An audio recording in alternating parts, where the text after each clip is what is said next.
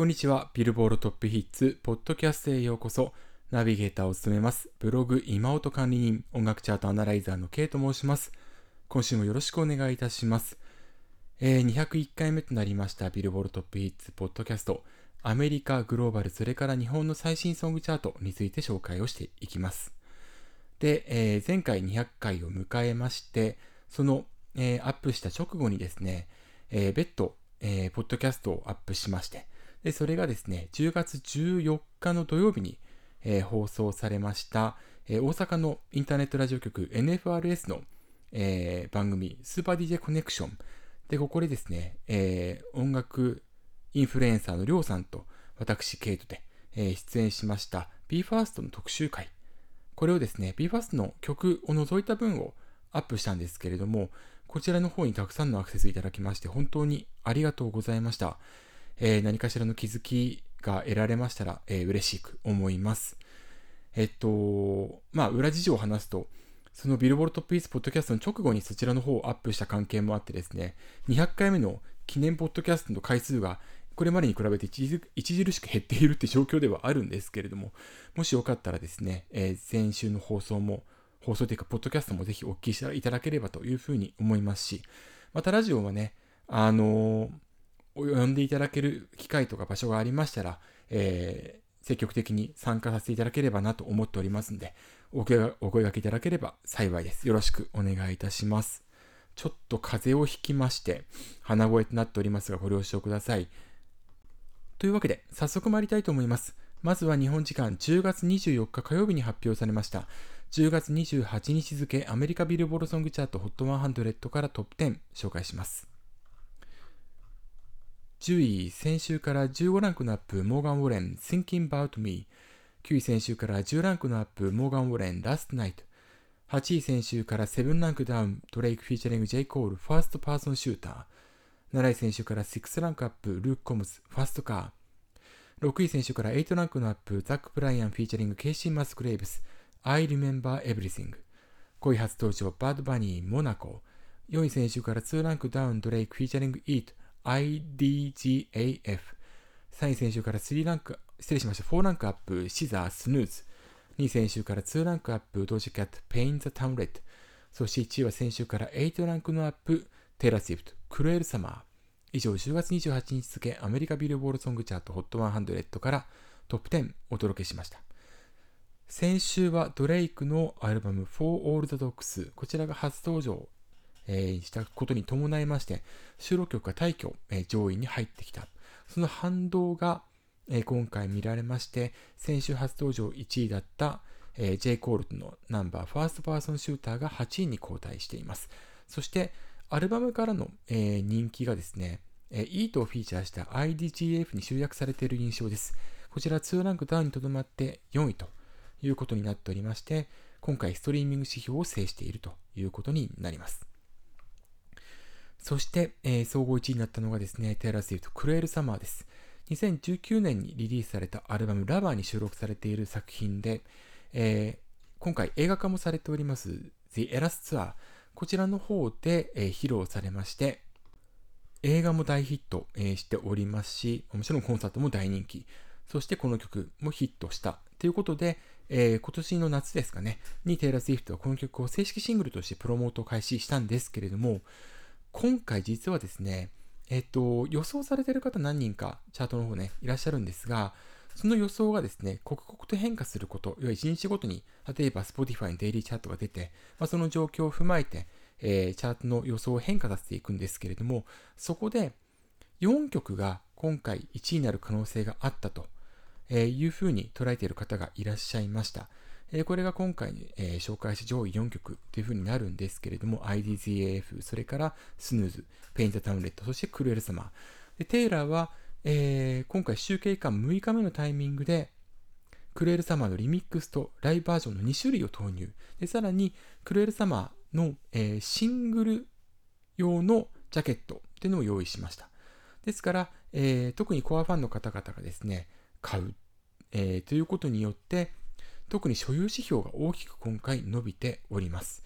でテイラー・スウィフト・フェール・サマー、ストリーミング前の週から35%アップ、この指標で5位、ダウンロードは1482%の大幅アップで、えー、この指標首位、そしてラジオは2%アップ、この指標2位ということになっておりまして、えー、とりわけダウンロード、そしてストリーミングも伸びたことによって、この曲としては初めての1位を獲得ということになります。テイラー・スウィットの首位獲得は記念すべき10曲目ということになります。で、こういったあの記録に関してはですね、10月24日付のブログ妹に書いております。そして、えー、今回首位獲得するであろう、えー、そのためのテイラー・スウィットの施策に関しては、えー、別途10月22日付のブログエントリーで書いておりますんで、よかったらぜひチェックしてください。テイラー・スウィットは本当に施策がうまい、え、歌手でして、基本的にリミックスとかのバージョンは、えー、金曜日、要は集計期間初日にリリースすることが基本なんですけれども、今回の投入っていうのは、まあ、映画の大ヒットってもちろんありますけれども、この曲を、まあ、首位にする。それから、えー、今月にはですね、1989のテイラーズバージョン、えー、再録版ですね、原版権奪われたんで、えー、最初の6枚のアルバムは、まあ、純不動で、えー、再録版をリリースしていくと。で、今回は1989、あの、セイクイトオフが入っているアルバムなんですけれども、で、えっと、その大ヒットにつなげるって意味でも、まあ、投入したと考えていいと思います。本当に施策がうまい歌手だということを改めて実感します。来週の動向どうなっていくのか、まあ、登場6日目に、えー、集計間6日目に今回リミックス出しているんで、来週もそのダウンロード、ストリーミングの勢いは続く可能性はあるというふうに思います。来週のチャートチェックしていきたいというふうに思います。というわけで、まずは10月28日付アメリカビルボードソングチャート HOT100 からトップ10お届けしました。では、グローバルチャートについてチェックしていきましょう。10月28日付グローバル200のトップ5です。5位、テイト・マクレイ、 Greedy。4位、バッド・バニーフェイド、ペ、失礼しました、 Perro Negro。3位、ドジャキャット、 Paint The Town Red。2位、テラスイート、 Cruel Summer。1位、バッド・バニー、モナコとなりました。そして、グローバル200からアメリカの分を除いたグローバルエクスクルーディング US のトップ5です。5位、ジョングクジャック・ハロー。3D。4位、フィーチャリングジャック・ハローですね。失礼しました。3D が入っています。4位、イニゴ・クインテロー。 Si No Estás。3位、ドジャキャット・ Paint The Town Red。2位、ジョングクフィーチャリングラトー、Seven。1位、バッド・バニー、モナコという風になっておりまして、バッド・バニー、ニューアルバムのまあ、リードトラックと言いますね、モナコ、こちらの方がグローバル200、それからグローバルエクスクルーディング S、両方とも初登場で制しているということになります。えさらに、え両方のチャートで、えー、バッドバニーは3曲ずつランクインさせているということですね。えー、フェイドとともに、えー、披露した Perro Negro がグローバル200で4位、グローバルエクスクルーディング US では、えー、こちらの方は7位ですね。失礼しました。えー、そして、ヤングミコとのフィナというナンバーはグローバル200で6位、グローバルエクスクルーディング US では10位となっております。えー、スペイン語圏、スペイン語曲はですね、アメリカの方でも大ヒットしておりまして、2022年には、えー、彼のアルバムが年間チャートを制しているということだったんですけれども、まあ、今回に関しましてはですね、グローバル200の方がグローバルエクスクルーディング S よりも順位が高いっていう、ちょっと面白いなという感じがします。世界的に人気っていうよりも、まあ、世界の中でもアメリカの支持の方がより強いということが今回から見えてくるんじゃないかなというふうに思います。えー、先週がですね、ドレイクが退去エントリー、今回がバッドバニーに退去エントリーがありました。で、来週はおそらく狭間になるものと思われます。えー、例えば、美月の曲ですとかが、上がってきている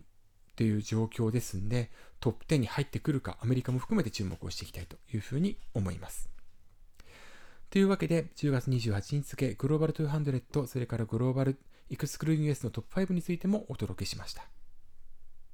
ちなみになんですけれども、えっ、ー、と、10月25日付のブログ妹、えー、2本エントリーアップしているんですけれども、そのうちの1本がですね、アメリカビルボードの新しいアルバム関連のチャート。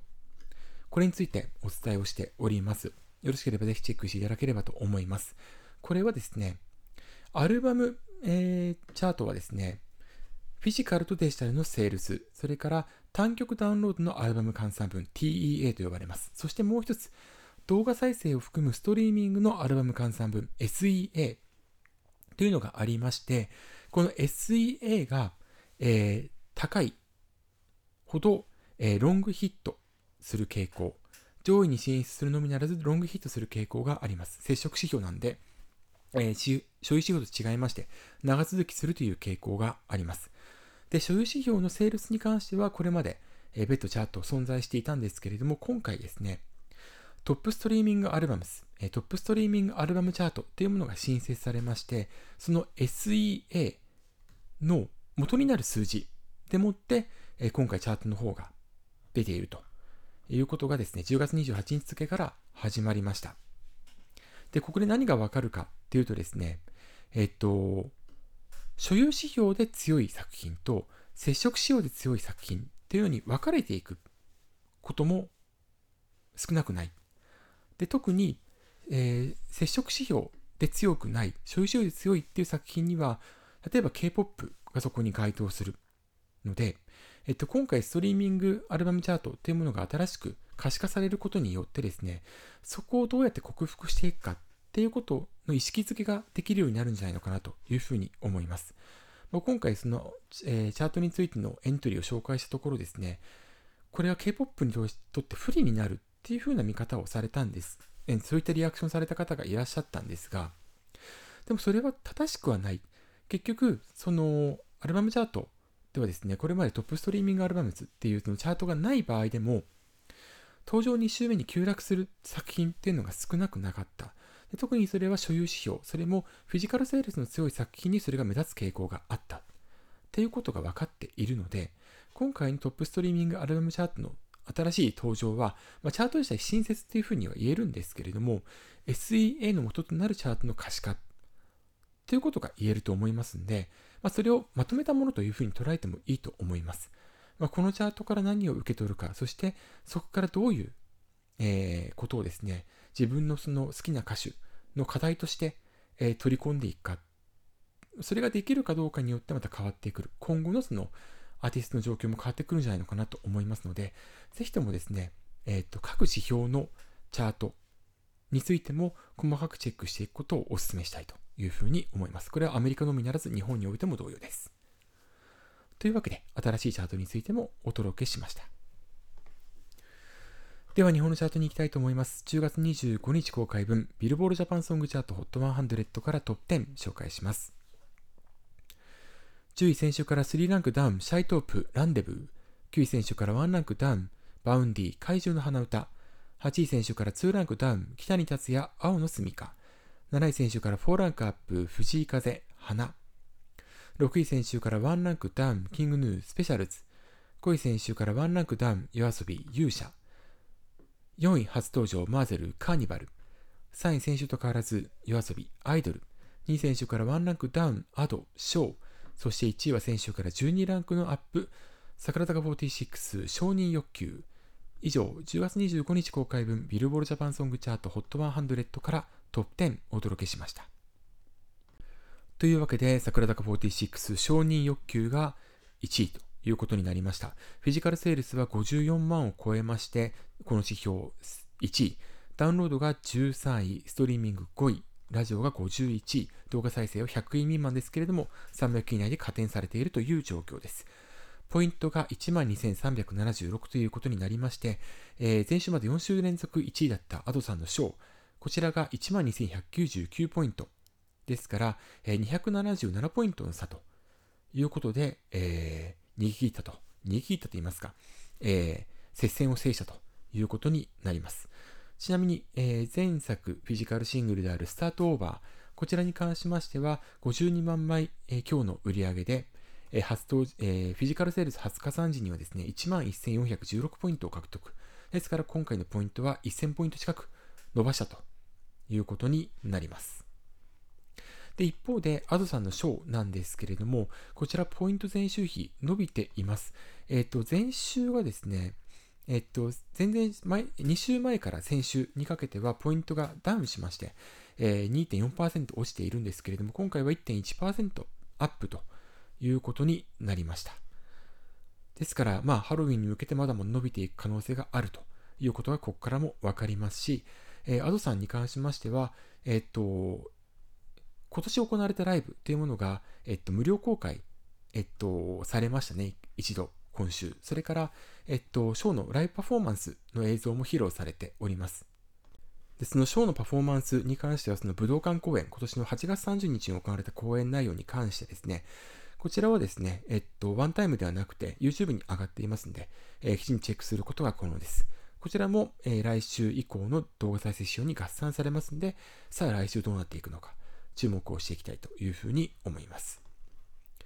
トップ10に関しましては、マーゼル、カーニバル、こちらが4位に初登場しております。ラジオの方が本当に男性ダンスボーカルグループ、今本当に強いんですけれども、こちらで3位に入っているという状況で、えー、フィジカルセールスが2位、ダウンロードが4位。で、一方で、えっと、動画再生は13位なんですけれども、同じ接触指標であるストリーミングは100位未満というふうになっております。加点をされておりますので、300位以内には入っているという状況です。今後、ここの克服をどうしていくかっていうのが、まあ、課題になるのかなというふうに思います。で、ラジオ指標に関しましては、えー、フジカルさんの花総合7位でしたけれども、この曲がラジオ指標2位、そしてラジオ指標を制したのは総合11位の IMP スイッチングでした。で、こちらに関しましては、ラジオが1位で、ポイントのですね、およそ半分をこのラジオ指標が占めている状況で、ダウンロードが2位となっているんですけれども、あと加点されているのがですね、動画再生の44位、フィジカルがリリースされておりませんので、残りカラオケ、これも後に伸びていく指標になりますから、ストリーミングがどうなっているかというと、ストリーミングが加点されていないということで300以内に入っていないという状況なんですね。えー、男性ダンスボーカルグループ、この点の克服っていうのは本当に重要になってくるってことが改めてよくわかるという結果になったと言えるんじゃないかなと思います。まあ、この辺は、えー、ブログ妹で後々、えー、紹介をしていこうと思いますので、よかったらぜひチェックのほどよろしくお願いいたします。というわけで、えー、以上、10月25日公開分ビルボールジャパンソングチャート HOT100 からトップ10お届けしました。さて来週なんですけれども、来週は、えー、まずウエスト、えー、ジャニーズ WEST 改めウエストの絶対絶命、この曲が、えー、ランクインすることが予想されております。絶対絶命はですね、Beautiful as One とのトリプル A サイドになるんですけれども、えー、フィジカルシングルのセールス、こちらに関しては絶対絶命に加算されるということになると思われますので、この曲の動向に注目と、えー、いうことがまず言えると思います。そして、えー、10月24日火曜日、平成ジャンプ初めての解禁、デジタル解禁となります、4曲入りの EP、PU ですね。でこちらの方が、え、来週どの位置に入ってくるのかにも注目と、え、いうことが言えると思います。え、PU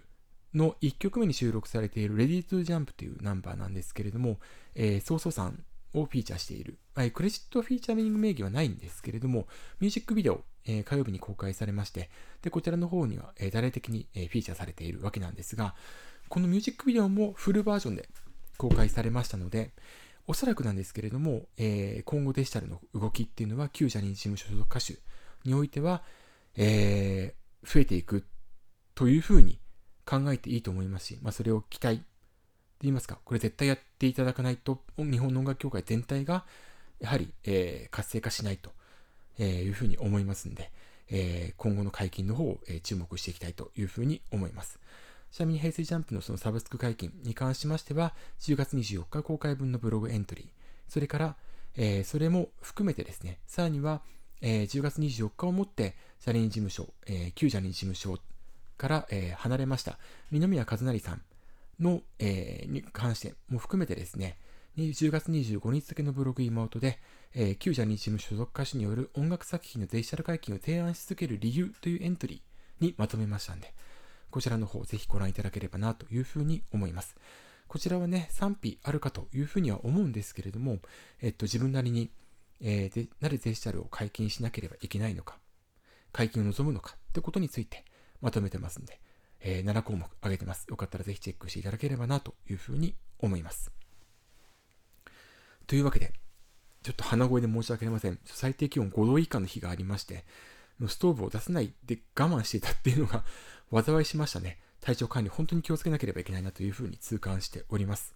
鼻声で失礼いたしました。以上、ビルボルトピースポッドキャストをお届けしました。ここまでのお相手は音楽チャートアナライザーの K でした。また次回お会いしましょう。さようなら。